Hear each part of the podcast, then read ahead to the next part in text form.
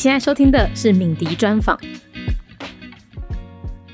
Hello，各位听众，大家好，欢迎来到《私事陋室》第二季特别企划。我是主持人敏迪选读的敏迪啊。那这个时候呢，如果你是敏迪选读的听众哈，你一定觉得这个开场是不是走错棚了？好，你没有走错棚，这个是我们的。特别合作企划，它是一个双节目的合作。就我们跟斯是陋室合作呢，我们会一录一集专访，然后同时间放在了敏迪选读跟放在斯是陋室里面啊。那这集专访我们要访问到谁呢？我觉得实在太荣幸了，我们竟然可以专访到司法院院长，同时间也是大法官的许宗力许院长。院长你好。呃，敏迪小姐你好，还有全国各位听众大家好。哇，全国各位听众，而且院长，我们你的你的听众是不是全国呢？是，而且啊，还有海外听众。哦，还有海外的听众。对，没错，我们现在就是我们是全球的听众。对，就呃，今天我们其实本来哈，我这个合作案本来是要聊一些跟制度面有关的，比如说什么这个呃什么什么间接大法庭制度有的没的，可是。我后来就想想，不对，我都请到院长了，我其实应该要来问一些比制度面更难解的问题。什么是更难解的问题？就是人民对于司法信任度不足的问题。我觉得这个是大宅问哦。所以呢，呃，我们今天就要来跟院长聊聊信任度这件事情怎么提升。跟怎么维持？然后，呃，我先简单介绍一下许院长好了。许院长是在二零一六年担任呃我国的第十一任的司法院院长嘛。那在那之前，您也在二零零三年就成为了司法院的大法官，对吧？然后，您主要曾经参与过的重要宪判，包含像党产案啦、希拉雅案啊，还有等一下我们今天最后会有个小彩蛋，就是我个人私心想问的，就是七四八。视线啊，那这个我们之后留到彩蛋。好，那我们今天回到今天的主题了，主题是人民对司法的信任度。其实我之前一些有先听过了斯是陋室的节目里面，他们就有专访到您哈，就是院长给问吗那一集里面就有提到，院长您曾经在德国留学学法律哦，那时候你就已经有体会到当时西欧或者是北欧他们整个司法的氛围是很不一样的，可以进一步想想了解一下那个不一样跟台湾的差别感觉在哪里？呃，我当时是以学生的身份去留学。那么在德国读书的时候呢，我主要呃认识的呢，基本上是学术界。那么在一九八零年代呢，我们台湾的呃法律的制度，基本上呢是在呃过去威权时代呢，我们的法律制度还不算是很进步，所以呢，我们当时很多。法律系的学生呢，如果有留学，都会可能到德国、到美国。我们当时是希望能够去学更先进的法学的理论，然后呢，看法律的制度，嗯，然后回到台湾，看看怎么样来让我们的整个的司法的制度，我们整个法学理论呢，能够呃更进步。那时候有想要回来挑战威权吗？呃，当时回来其实就是想要，因为我读的是宪法，嗯，那么当时是希望说能够从西方学的一些跟人权有关的一些宪法学的理论，还有如何实践人权制度，就比方说，呃，宪法法院这种违宪审查的制度，嗯，那么能够把这些理论呢，能够。呃，让我们台湾的学子知道啊，嗯、让一些新知能够宣扬到全国各地让我们的整个的法学还有整个法律制度能够进步。这是我当时到德国留学的初衷。好，那么当时的目的其实就是希望我要回来之后，我要当法学的教授。哦，呃，这是我的当时留学的初衷。当时从来不会考虑到说，我哪一天我要当大法官，甚至我哪一天我要当司法院院长，真的当时都没有想过。就是、啊、当然当然，可是你那时候想做的事情，其实是是是不是到了院长、到了大法官才有成才有办法做到的事？呃，不会，因为啊，你担任那个法律学者就有他的一个任务哦，所以担任法律学者其实呢，是对一个法律人来讲，其实就已经是一个呃非常好的一个工作。那么你也会有自己觉得会有成就感，因为呢，你可以教书，跟全国的那么多呃，那么法律学那么好的法律学子，能够大家互相来呃交换呃那个这些知识，那甚至呢，我还可以写很多文章，真的来发挥那个影响力。嗯嗯嗯。那我们的影响当然不只是对学生有影响。那么，当一个法律学者，有时候你也会在报刊，你也会写一些文章。嗯、呃，那在那里其实呃也可以发现呢，是有影响力。呃，就对于大众来说，对，并且呢，因为我在一九八六年回国，那么当时呢，因为台湾我们才刚要解严，对，当时很多的宪法制度，很多法律的制度呢，都还是在整个要在改造当中。嗯，那么当时我相信那时候朝野都非常需要法律人、法律学者。哦，刚好是你发挥的舞台。对，所以当时呢，我是觉得我对台湾的呃法律的制度的进步呢，还是有略尽了绵薄之力的。哇，太谦虚了，对吧？当时你你回到台湾之后，你觉得当时台湾的在戒严之后的法律的氛围里面，首先你最想先改变的是什么事情？我们当时台湾面临的就是那个国会没有全面。改选，嗯，所以当时的这个民主制度呢，都还不是很健全，嗯。那么还有我们当时学的很多，就像我们过去就已经有大法官了，嗯制度，嗯，可是我们的违宪审查功能发挥的还不是很健全，嗯。那么这些都是我们希望能够可以改善的，对，能够改善。那个时候。台湾人民对于司法的信任度是高还是低啊？台湾在过去威权时期，嗯，那么当时的司法，我只能够说，呃，一般认为那个司法当时的风气是比较不好。跟会不会有点太委婉了？还是其实是很害怕，不敢讲话？是会吗？因为我觉得，呃，没有没有，就是我讲的司法风气不好，就是因为这大概是已经涉及的是。三四十年前，嗯，那么我相信这个是很多目前台湾的法律人，很多台湾的法官，大家都不会演的，嗯嗯。可是因为过去在戒严时期，当时的那个时代也没有说，呃，没有像现在的 Internet，嗯，所以也不会有那种民意的调查去调查说，哦，你现在对你司法的信任度。所以当时我们只能够说，在法律人一般对司法是，我只能够说一般认为说司法风气比较不好，所以连一般的法律的学子、一般法律人呢，也基本上也比较都不信任。那么，对啊，但是呢，我觉得从近二三十年来，我们的整个的司法进步的非常非常的多。如果我以现在我是一个司法院院长的身份的话，一定要称赞一下的。我我要跟全国的听众啊，或跟全国的人民说呢，我们现在的台湾的司法风气，其实是跟过去三四十年前真的是完全不一样。哦，这个这个是非常非常重要。那么过去可能如果人民他不信任司法，可能会认为是不是法官他的。操守啊，收钱呐、啊，乱判呐，对啊。但是呢，我敢跟大家讲，其实我们三十几年来，这个台湾的司法已经非常非常进步。如果说司法民众还不是很信任的话，他的理由绝对不是说，嗯，他的司法风气、法官的操守不好怎么样，而是有很多的一些因素啦。对，但这是我要我就要说了哈，就是对，我觉得其实像我这个年纪的，我现在三十几岁嘛，我七年级生哦。我们现在对于法律、法律人，我们或者是整个司法系统，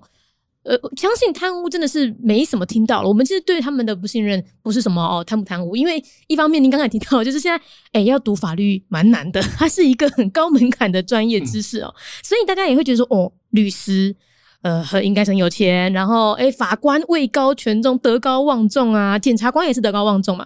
所以我可是大家就会反过来开始，我觉得现在人民对于司法的比较没有那个信任度，就不在于什么操守问题了，而是大家会讲是啊，那为什么这一些呃，比如说薪资条件比较好的，或者是比较有权利、有公权力的人们，怎么有些时候判出来那个判决的呃结论结果都跟社会风气不太一样？这边我就提一个一个名词好了。其实我相信现在跟我同年纪的的台湾人，应该对于一个名字都很有印象，就是恐龙法官。这个名词，我我刚才特别去查，它有一个维基百科的条目，就专门写恐龙法官什么时候来的。它是在二零一零年的时候，大概有那一阵子开始有个恐龙法官的风气。那这，我想先问一下院长，您对于人民的这个“恐龙法官”这四个字，你的想法是什么？可能这个名词大概是认为恐龙是远古时代的对呃一个生物，那么它意思就是说呢。法官的裁判呢，有时候可能跟社会一般的通念可能就是脱节，嗯、就是说法官可能有一些裁判可能是不接地气啦。嗯，我不能否认啊，可能有一些极少数，可能是过去的一些可能裁判，或许是会跟呃，我们很多人可能想起来，可能会觉得说。好像是匪夷所思了啊！就像说呢，呃，过去有很早的一个判例，就是先例，嗯，曾经说呢，那个你如果购买毒品，嗯，你还没有卖出去，可是你买毒品就已经被抓到了，嗯，那时候我们的判例还说，你购买毒品就已经构成贩卖毒品既遂。所以这个是一个，我只能够说，这是一个非常匪夷所思的一种过去的裁判啊。但这个都是极少数。那么像这种裁判呢，也都被都已经改正了，也被那个大法官也都宣告违宪。所以我只能够说，我不能够否认有这些极少数的裁判可能是跟一般的社会通念。呃，不一致的啊，但是请就容我说明一些，或许人民可能会不满意裁判的一些理由了。嗯，这是我个人这几年来的一个观察啊。我认为台湾是一个呃比较重视重刑，重什么意思？重刑。刑法的刑哦，那就是要从重处罚的那个重。哦，就是说大家觉得我们就叫严判，他才会要重刑，有有教训这样。对，然后呢，那个国人也是因为大家过去的传统的观念，当然就是要硬报啊，硬报。所以如果说那一个犯罪是一个呃非常就比方说杀人啊，嗯嗯嗯，罪大恶极的呢，那么基于那一个硬报。那么可能民众的想法，一命还一命，这样吗？一命还一命，嗯，你就要判死刑。那么如果很多情况呢，你如果法官你没有判死刑，那这个我们这几年来我们都发现，嗯，当你发生了那个重大的刑案，嗯，涉及到杀人，嗯，那么最后如果法官其实只是在一审啊，嗯，还没有确定，还可以上诉二审、三审。那不管怎样，你只要没有判死刑，那时候整个的那个舆论啊、报纸啊，排山倒海，就整个排山倒海就批评。那么在这种情况之下，可能你如果马上做一个问卷，说人民你信不信任司法，马上呢就就掉到 掉到这一个谷底。嗯嗯。可是呢，实际上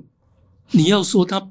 不判死刑。法官他一定是综合各种不同的因素，嗯，那就比方说，呃，我知道现在很多人都非常不能够接受的一件事，就是失觉失调。对，很多人说这是借口或什么的。对对对，嗯、那个，那你如果最后，呃，法官他请，比方说请那个心理呃专家鉴定，来鉴定说，呃，这个是心理失调失调，嗯。那心理失调的话，你就不能够判死刑啊，甚至有可能要判无罪，因为他无法控制。对，就是他没有责任能力。嗯嗯嗯。可是呢，有时候呢，你如果有一位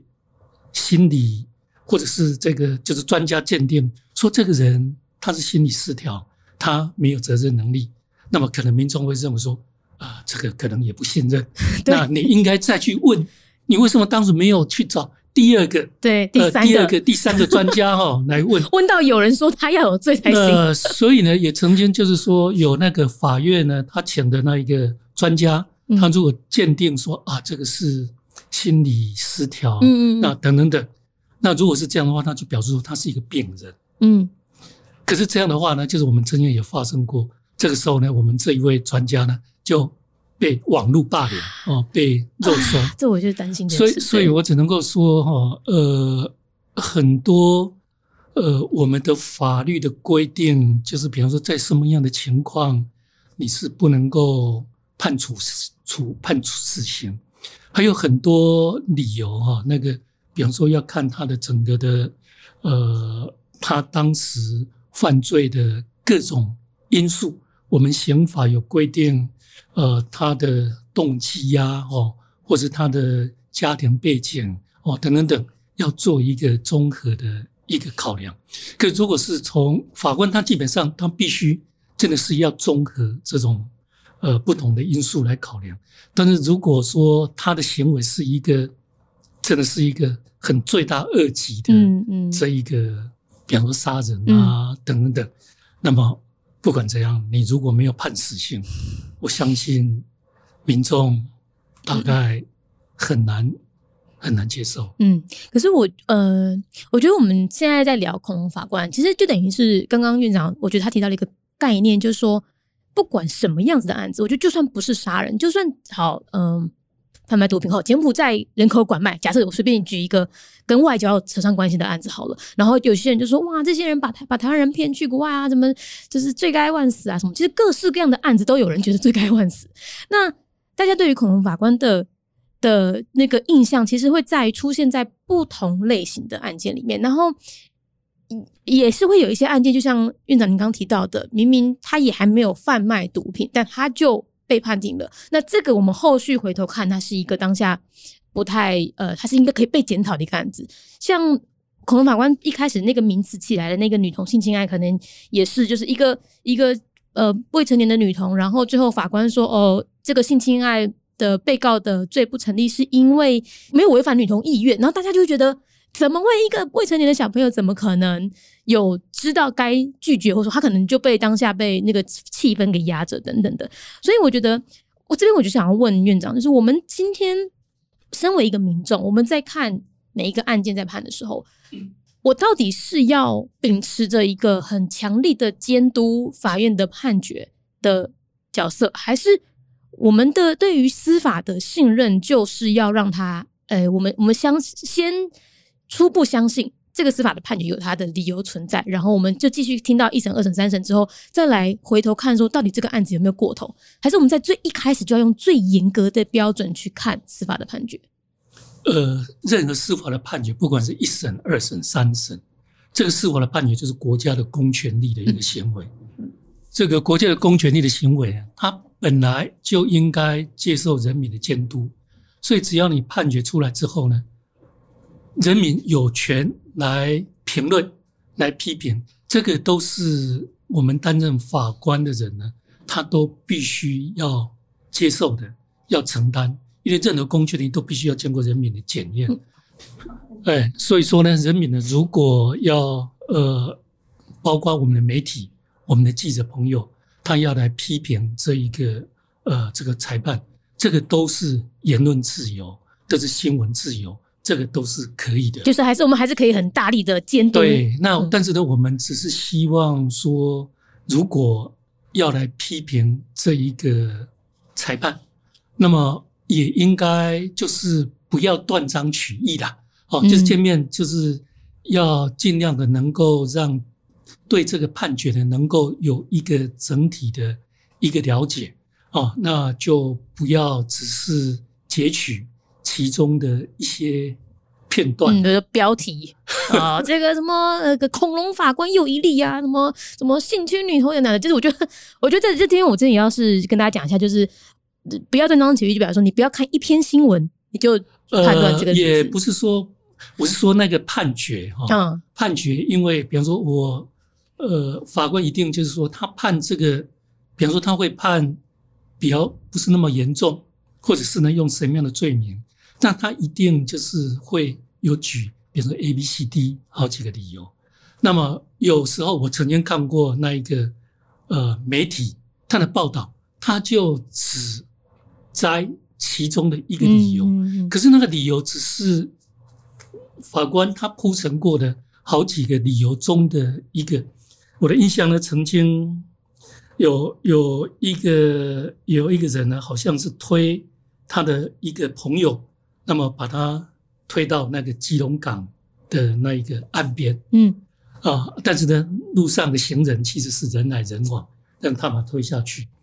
那么，呃，总之呢，最后法官是没有把他判杀人了，嗯、啊。那但是就是在判那个，他一定有很多的很多的理由了，很多的理由。那么其中呢，法官我的印象呢，他那个有涉及到一个理由，就是说，呃，那个被告他有辩称说呢。他认为，呃，这个被他推下去的朋友，他或是他说他会游泳，哇，或者说呢，呃，因为人来人往哦，嗯，大家都有很多人都看到可以帮忙啊，或什么的，对，可以帮忙。那么其实有很多理由哦，就是法官有正当的、足够的理由说他不是要置他于死的，就是不是恶意的，不是恶意的。嗯，但是呢，这个记者好像他只截取其中一个。一个理由就写说，法官认为那那一个法官认为被告他辩称说，这个被告他辩称说，我认为他会游泳啊，嗯嗯嗯嗯，所以呢，我就呃，所以就表示说，呃，他没有要置他于死，就大家以为是法官只因为那一句话，对对对，可是实际上你如果去看那个裁判，他有好几个理由，那么说他会游泳或什么说，这只是其中的一个一个理由，可是当你这样呃报道出来的话。人民民众就会以为，哇，我们这个裁判真的是恐龙法官，嗯、只因为被告他说一句，说呢，那一个被害人，呃，他会游泳，然后我把他推落水，嗯、那就表示说呢，我并不是要故意要，呃，要杀死他，要置他于死。像我只是说有一些例子哈，这个就是我说的，就是避免断章取义，因为有时候呢，这种批评可能是对法官比较不公平。了解，其实我觉得刚刚院长讲那段，其实就是我们自己本身的媒体试读的能力，也是民众要自己做一些认真的，就是做功课啦。只是说，我觉得这刚刚提到一点，让我有点有点担心，就是我们的民众没有那个时间去看完一整份判例，然后还有就是看了也看不懂，所以实际上我觉得，呃，信任度的提升，可能还是要仰赖着，不管整个司法体系、司法院要做一些。比如说制度面啦，或者是说诶更亲民的活动，来让我们真的民众有心的民众想要去认识这整个判决的脉络，我们是有可以找到门路的。那我想问一下院长，我们在这个这十年“恐龙法官”这个名字诞生十年来，有没有做了什么努力，是让人民信任度提升的呢？呃，这个其实就是呃，我担任司法院长，那其中一项重要的任务，其实就是要。司改嘛，嗯，那司改其实历任的司法院长都是在做司改的，对，应该是没有停下来。我我想，对，因为我认为每一个制度都没有十全十美，嗯，所以当然都是随着那一个社会的变迁啊，时代的需求呢，都是随时必须要做那一个改革。那么，怎么提升那个人民的信任度呢？这个就比方说，我们司法院有推动，就是国民法官的制度。哦，我知道那个。那国民法官制度其实就是希望让人民有机会也能够来担任法官，嗯，然后呢，来让人民有机会也来从事裁判。那么判不好，就是说你看看很难判吧？也也 不是，对，没有没有，是基本上当然不是，这样子民能够比较了解法院司法是怎么在进行的程序就对了。对，另外呢，其实也是让法官有机会能够从来自各个不同的呃职业别啊的人民，他的声音，也就是说让人民不同的声音能够他不同的那一个。看法都能够让职业法官也能够知道参考，对，也不是参考，就是共同。因为国民法官制度就是职业法官跟国民法官，大家共同来决定这个有没有罪，甚至还共同来决定你要怎么判。那个量刑也是一起判。所以呢，我们是希望说让呃民众的这种多元的思考、多元的观点，也能够让职业法官。也能够执行，嗯，那这样的话呢，我相信法官做出来的判决也能够比较接地气啦，嗯，也比较不会说，就像你刚刚提到的，很多裁判呢可能认为说，好像跟一般民众的一些人民的一般的法律的感情，嗯，呃，离太远。啊，所以情理法，然后他就只有法没有情跟理，有些可以这么说了，但是就是让法官能够接收更多元的这一个。意见，OK，多元的一个思考。国民法官这个，呃，我先来介绍一下好了。我觉得这个正好是一个检验的好时机哦。我就是听了《斯是陋室》的几集之后呢，我大概略懂一点点国民法官的制度。我来看讲看看，然后如果讲错了，院长你就指正我。这样，国民法官，呃，他比较，他不算是美国的陪审团，不是嘛？就是，呃，美国陪审陪审团应该是，呃，陪审团决定有没有罪，然后呢，法官决定量多少刑。那我们的国民法官是，他会在就先挑选合适的人选，然后是我觉得一年就捞那么一次，把名单捞出来之后呢，然后就抽签，然后一次是几个？六个还是呃六？那一次是六个，六个，每一个案件是六个国民法官，法官对。可是还有差不多至多还可以有四位备选哦，备选人备选的国民法官。然后其实这个是。被写为是义务，对不对？就是其实你被抽到的话，呃，这是法律所设定的义务。义务对，然后你你可以请假去去法院开庭审判，然后然后没有任何的条件，只有成不成年，对不对？就是我们没有没有，我们是规定要二十三岁哦，二十三岁，二十三岁有被选举权哦，对对对对对对，我们认为二十三岁应该是有判断能力，有判断能力，因为你既然都能够。法律的规定让你有被选举为民意代表，甚至呢，嗯、那个什么样的首长啊？对对对，那当然担任国民法官绰绰有余啊！真的到绰绰有余吗？其实我这一点真的很好奇，因为你我看到你们是说职不分职业，但是要排除法律人。对，对，因为我们就是要让法官能够知道一些非法律的一些一般的民众见解，对，对的见解，所以不需要再去找法律人。何况呢？呃，你法官你要判的时候，你就已经有一方是检察官，这个就是法律人；哦、另外一方是律律师，被告有律师，都已经是法律人的辩论了。嗯，可是我们最主要是希望能够让法官能够多听一些非法律人的声音一起进来。所以说，当然我们要排除法律人担任国民法官。Okay, 可是我自己就会很纳闷，假设今天我被抽到了。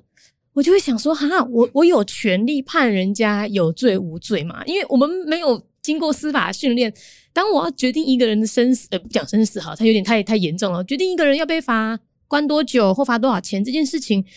压力很大。我真的有那能力吗？我们怎么去解决这个心理的障碍跟门槛？哎，这个我相信，或许真的是会有很多国人有这一个疑虑的哦。对呀。呃，但是呢，在我们的这个制度的设计上呢，我们都有先设计呢，跟这个案情有关的一些法律的一些规定、一些概念呢，法官都会有一个审前的说明，就是让要用最白话的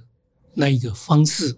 来让我们所有的国民法官能够了解，能够呃。知悉这整个的那一个你有个相关的，哦、有个考前冲刺班的概念，我们还可以上一点课就对了。对，也不是考前冲刺班，就是呢，这个其实不用担心，没有那么的困难。他只是把一些法律的跟本案相关的一些法律的概念呢，用最白话的方式让大家了解。就比方说，什么是故意啊？哦，嗯，故意呢，在我们的刑法故意还有一个叫做未必故意的这个名词，那你可能不知道说哇，好模糊哦，什么叫做 未必未必故意？超模糊的。对啊，像这个未必故意呢，这可能这个就是一个法律的专有名词。那这个时候呢，我们的法官国呃我们的职业法官他就会利用这种审前的说明来跟国民法官说明，未必故意，意思就是说呢，有一件事情呢，我做的这件事情，那个我并不是想要故意要让它发生。可是呢，我做了，我知道它也有可能会发生这种结果。可是发生这种结果呢，不违背我的本意，所以我还是做了。啊，好复杂，但是就是一个人性在纠结的过程啊。但是这个就是未必故意，这也被会认为是故意。哦，好吧，就是你知道有这个结果会发生，对，对，但是也不违背你的本意。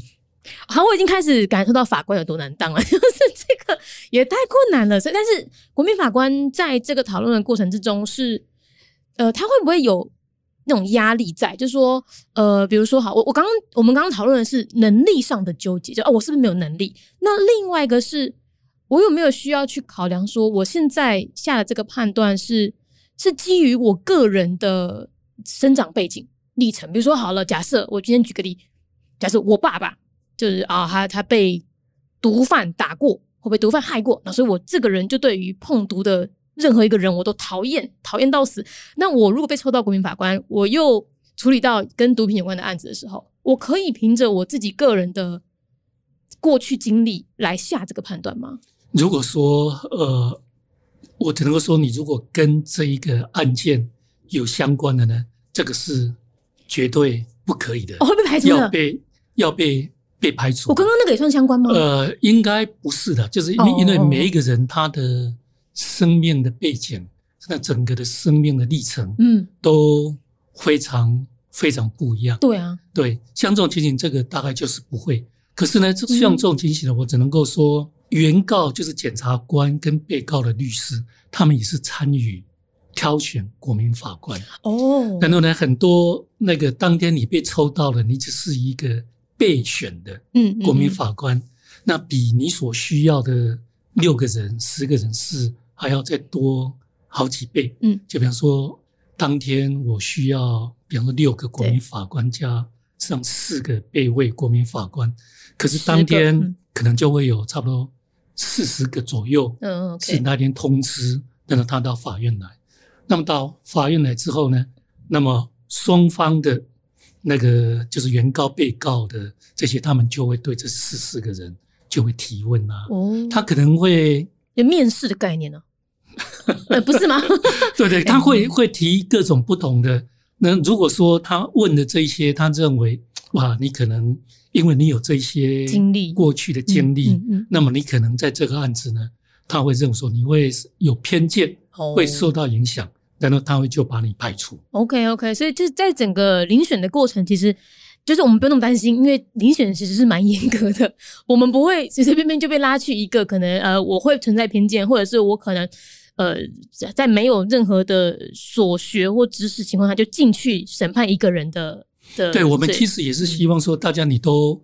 一张白纸，对法学的、对法律的概念的真的是，一张白纸的情况，你进去这个其实也非常好。哦，OK OK，那所以其实这一个国民法官，我蛮好奇说当时。推动国民法官，就是而是您主主推的吗？那这是您立刻就就是它是一个您心中最理想的在台湾适用的一种陪审机制，还是其实您本身想要推的是在更深远的，这是国民法官是一步呢？呃，我认为以目前的台湾的现况哈，嗯，这个国民的法官制度，我认为是最最适合了。嗯，我知道有我们社会也有。不少人，其实还包括我的法律界的朋友们，嗯、他们其实是非常心仪美国的这一种陪审团制。陪审为什么为什么会心仪到这个程度？呃，当然这个我实在是不能够替别人啊、哦、来说别人的一个好吧，一个一个 一个看法。嗯，但是基本上，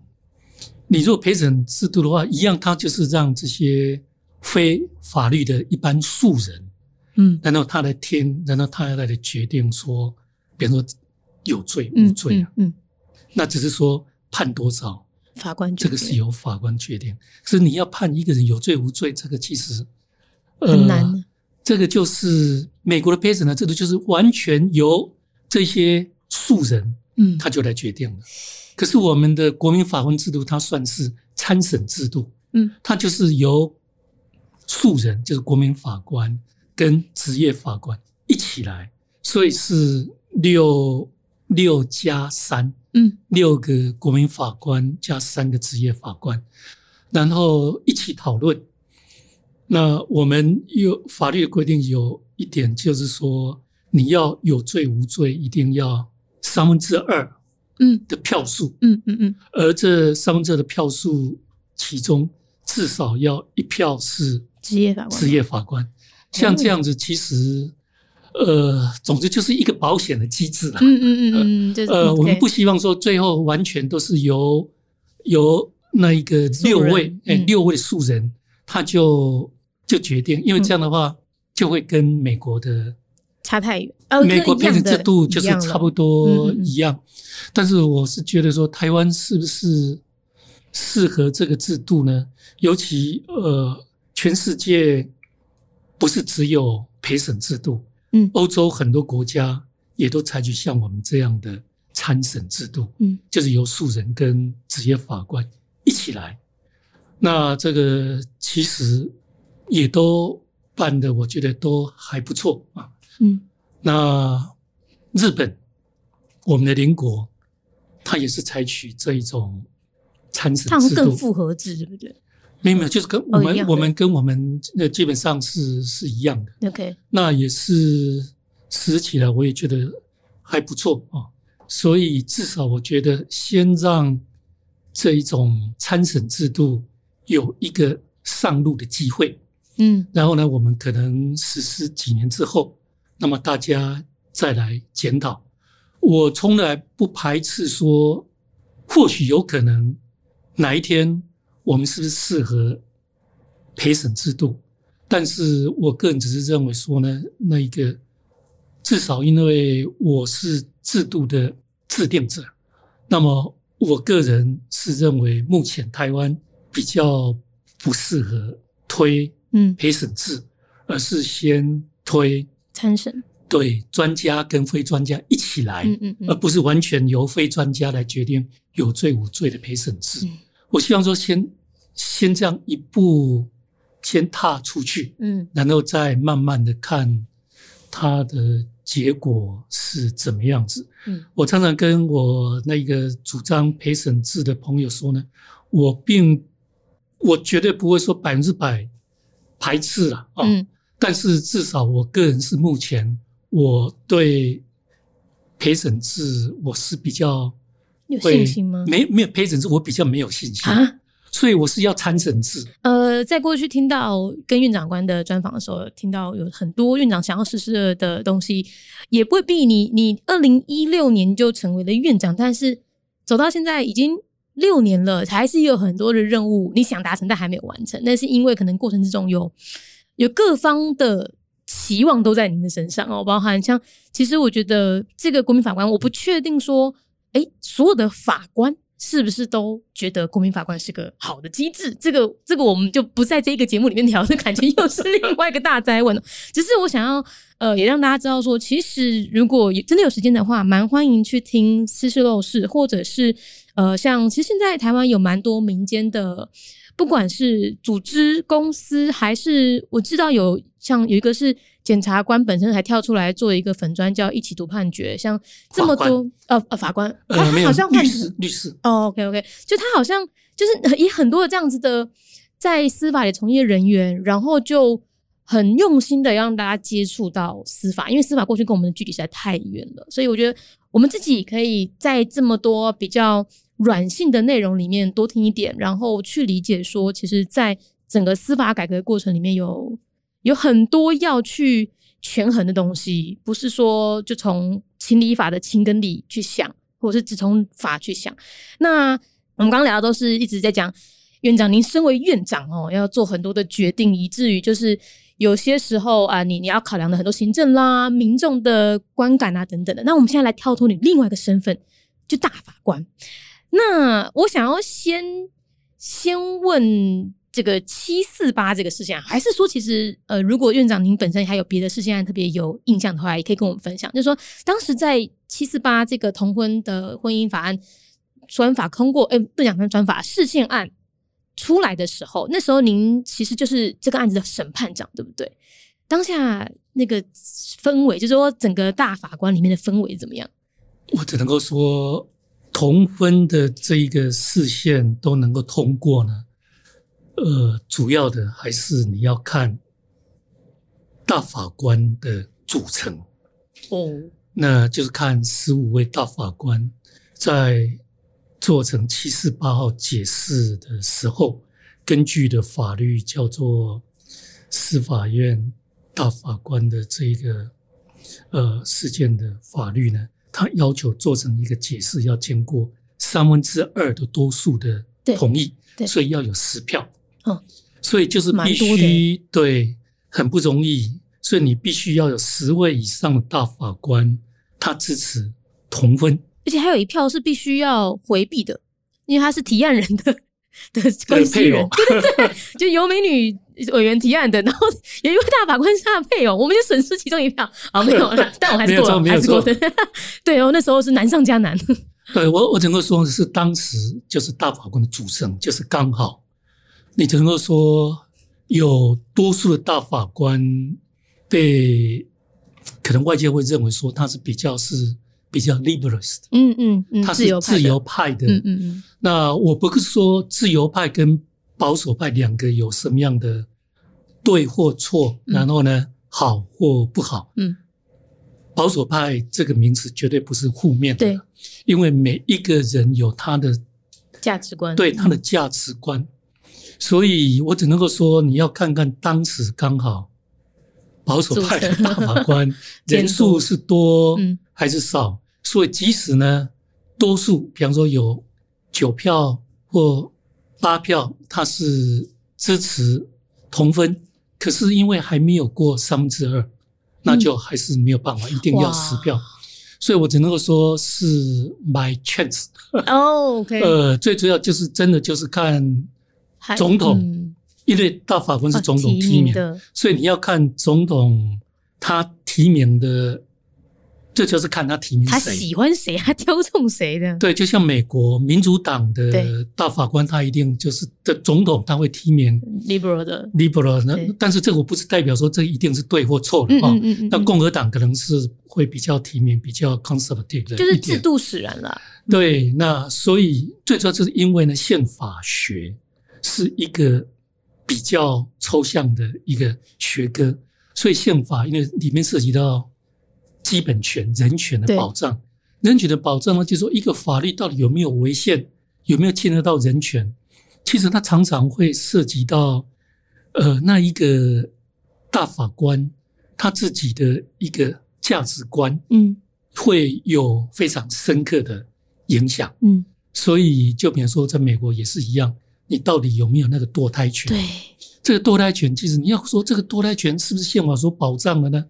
那可能是那一个，这真的就是宪法没有明文规定堕胎权这三个字。嗯，这个都是要靠美国的宪法它所规定的一些人权，你要去诠释。难道你诠释结果，有的人就会诠释比较保守的，他会诠释说。嗯，没有堕胎权啊，那当然什么时候有？对对对，然后呢，有的人诠释结果就这么说，这是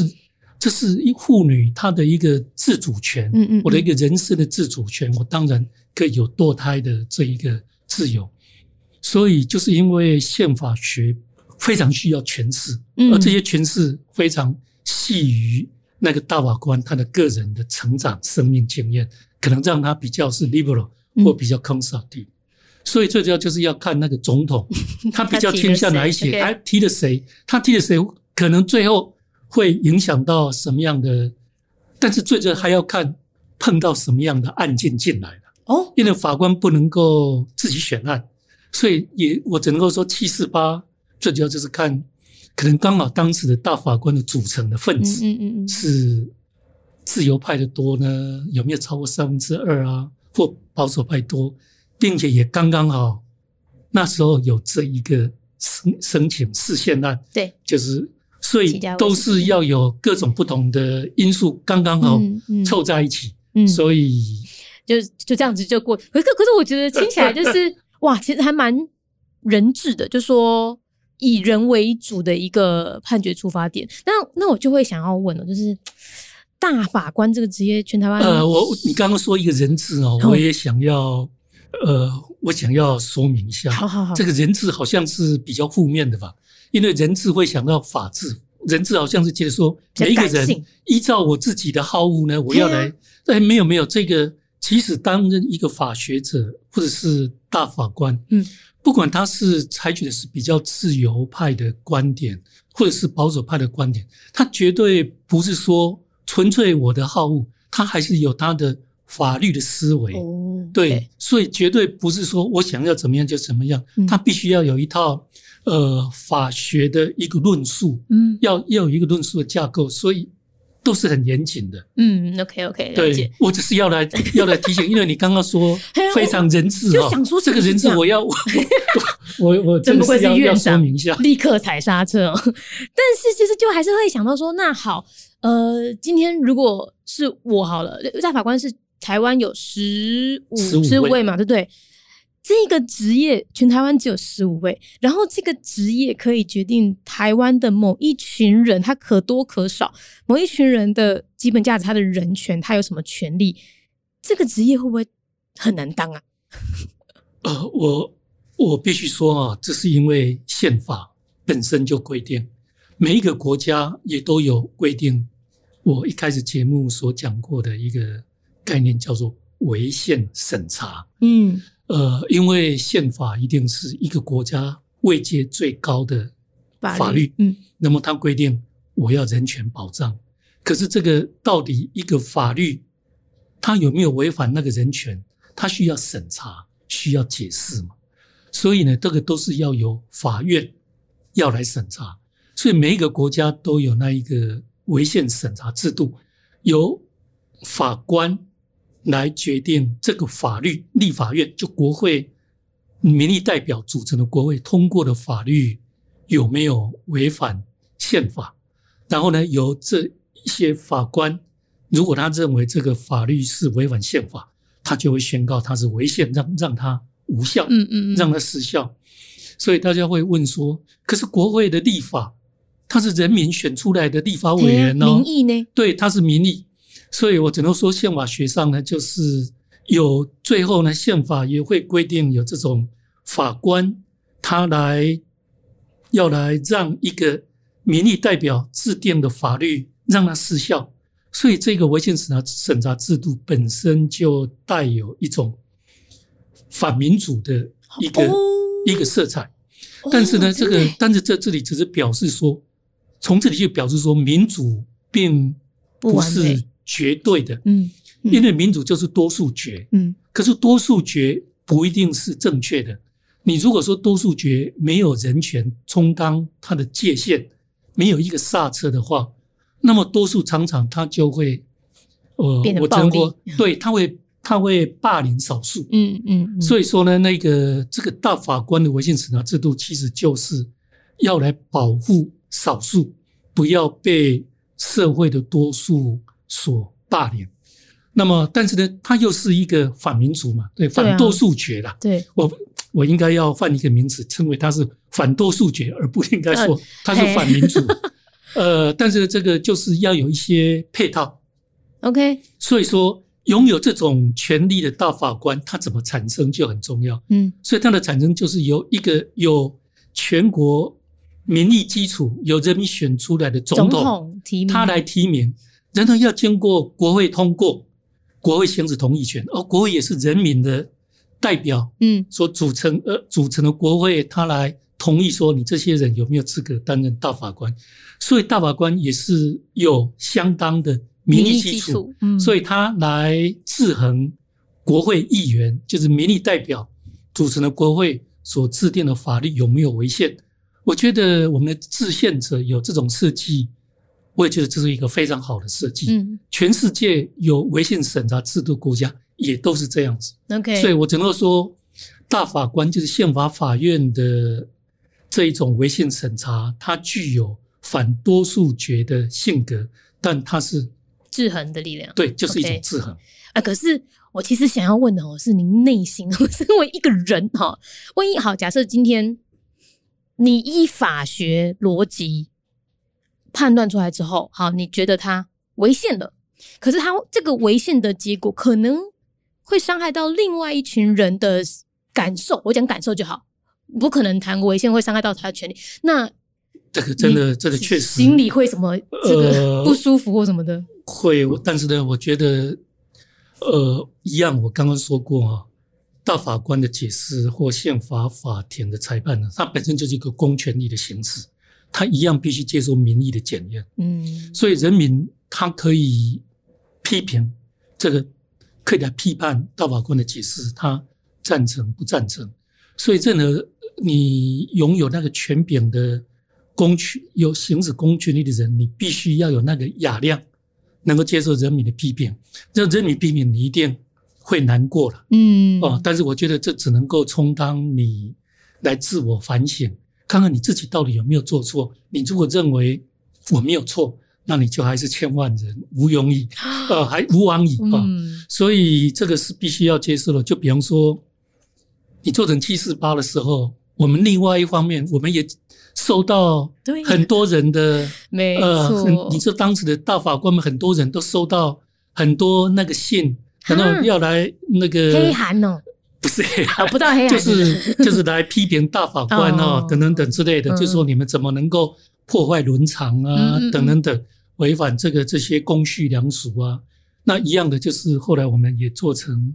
七九一号的解释，就是我们宣告那个通奸罪。嗯，是违宪的，对违宪。嗯，呃，会做成这种裁判，也当然都是，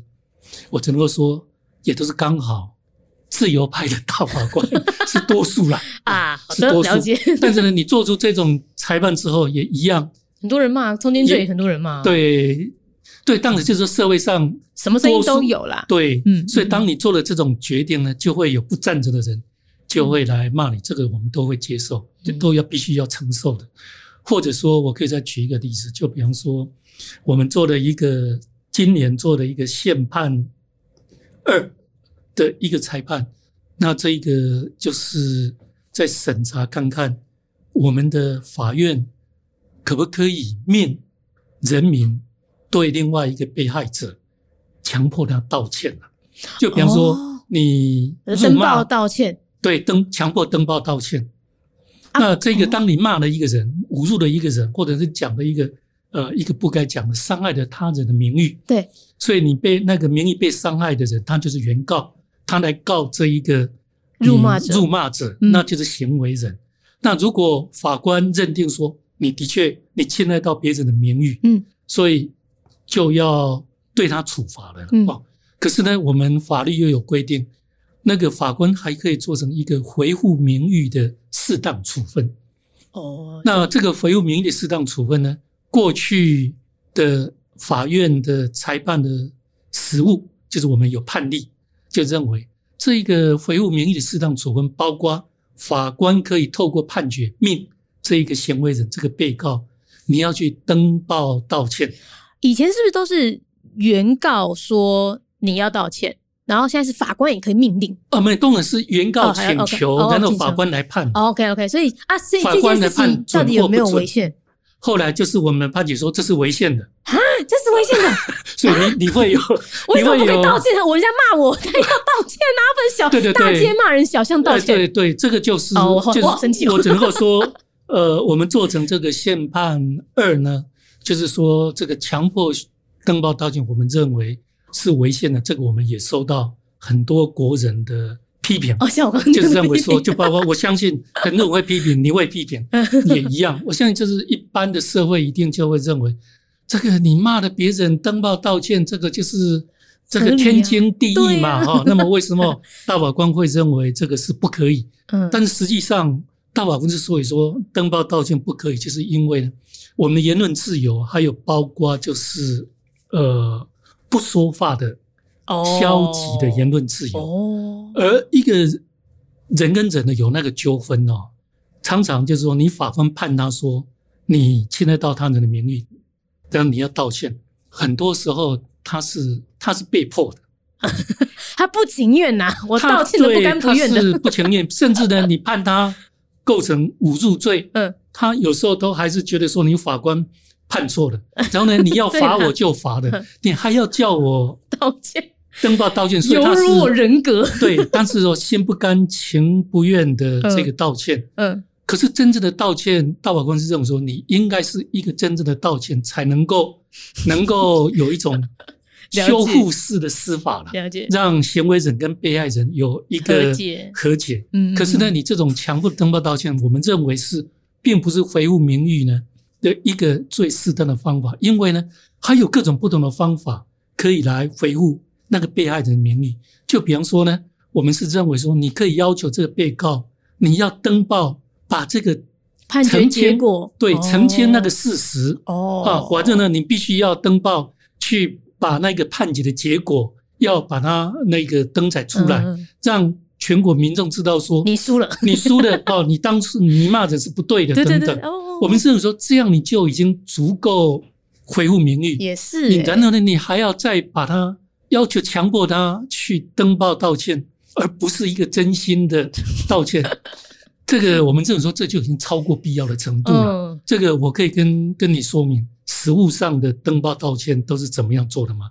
通常没有一个，几乎没有一个被告，法官命他要登报道歉，是他自己心甘情愿自己写说啊，我要怎么的内容，真的，然后自己拿去报纸，然后去买。买版面，然后去登报，就不是法院要求的，他其实会这样做的。他法院要求他做，他不会这么做。嗯，通常是那个原告、那个被害人自己拿的那一个胜诉的判决书，然后呢，自己去报纸买版面，然后自己先出钱，出钱呢，然后再登。你看我赢了，没有没有，他出钱要用被告的名义说，呃，我错了哦，我这一个我骂了某某人呢，这个呢，那这个是。我不对，等等等，哦、所以实际上是通常大部分、绝大部分的情形都是那一个被害人自己用那一个那个被告啊的名义，然后用自己的钱，然后去登报道歉，然后呢事后再去向那一个也本末倒置了吧？再去向那一个被告哈，就向他要回请款呀！我登了报纸钱给我，所以我只能说，你要求那个被告你自己要花钱要去登报。通常也都是跟人性不符合，他大概都不会愿意，嗯嗯嗯、所以都变成要被害人自己自己花钱，然后用被告的名义去登，哦、所以整个制度我都觉得是非常混乱的。应该应该这样讲，就是如果没有听到后面那个包含过去的例子啦，包含情不情愿什么，然后包含还有其他的做法。如果我没有听到这么多的话，我真的就会停留在最一开始的那个为什么他不道歉？就对啊，真的是道歉是天经地义。对，可是可是刚刚你讲那些，可是呢，法官他在裁判的过程，其实也都会没有也会鼓励被告哈，你应该要道歉哦。这道歉呢，其实就是一种修辞司法。可是透过我们也都大法官虽然认为强迫登报道歉是违宪的。可是大家也都认为，都鼓励你应该要道歉，嗯嗯嗯、做错了你就应该要道歉嘛。软性劝说了，但不是用法律强制。对，不是要强制，并且有你要维护名誉呢，你已经赢了嘛。嗯，所以你就把那一个你赢的这个讯息登报，我觉得说这样子就已经可以了。了解，而不是说要叫一个心不甘情不愿的人呢，还要叫他去去去登报。这种强迫登报道歉呢，就很像古代哈。嗯，古代的人，呃，可能你如果呃做错了，可能呢，呃，士绅们会要求你要自己要背的一个牌子啊，洗门风还是什么？对对，类似的，就是说我错了，然后呢去游街，然后要来道歉。那这个强迫登报道歉，跟那个自己 强迫他 强迫他登的，呃，用一个牌子说我错的，我道歉等等等，要将他游街示众，我们是觉得。好像没有什么两样，对啦，形式不一样而已啦。对啦，所以大法官是基于这一个，但是呢，这种登报道歉呢，的确是跟社会一般的那个大家的感情是有距离，所以我们也一样挨骂，就好吧，但承受。但我对了，我觉得最后还是这一场访问完之后，总觉得最后要检讨都是民众自己，我自己要开始来深深检讨，为什么我会这么浅薄的只看到。啊，就是登报道歉违宪，这是在判什么的？其实我觉得最后应该都还是要回头去想，呃，有我们的裁判理由也有写啊，有写、呃。可是我真的要讲那些裁判理由，真的看不太懂。我试着要去看一些判决书啊、文啊、释宪案什么的，不是他光条列出什么什么人啊、字啊、数字什么的，全部我就已经看到一半我就关掉了。但是这个也有有劳之后，有更多。司法，不管是法院还是民间站出来说，哎、那我们叫叫大家走看判决啦，或者是如何让法律变得更白话相关的运动，我觉得除了公部门要做之外，民间或许也开始可以不要这么避讳，或者是呃很害怕，觉得那是一个很有门槛的东西，我们就避而不谈。因为老实说，真的法律司法这件事情是我们。平常用不到，用到的时候你就会很痛恨自己，怎么这时候没有了解多一点，或没有看多一点呢？那所以今天我觉得还是要，就是很感谢院长今天来跟我们聊关于民众跟司法之间的信任度，它是从哪里破裂，然后我们现在正在努力从哪里修复回来的。那最后也是感希望大家就是继续可以不断的收听，然后民间有很多的法律的资源都可以去主动接触，然后还有更重要就是。国民法官这个制度一月一号上是二零二三年一月一号嘛，对不对？哎，二零二三一月一号。哎，打个工商一下，工商一下。对，那个，请各位呃听呃听众呢，听众朋友，如果你收到法院的通知说呢，你被选为呃 国民法官，被选为国民法官，就请大家能够踊跃的支持。不要以为这个是诈骗集团的诈骗诈骗电话哦，就请大家收到的话呢，踊跃的参加。嗯，然后也告诉你身边的朋友说，现在有这个制度哦，可以多多了解，可以认识这样。对，好，好，那谢谢大家收听今天的《私事陋室》第二集特别计划，我是敏迪，谢谢院长。谢谢。好，谢谢敏迪给我这个机会啊，那么也谢谢呃全国的听众朋友，海外的听众朋友，谢谢大家，谢谢，拜拜。好，谢谢大家。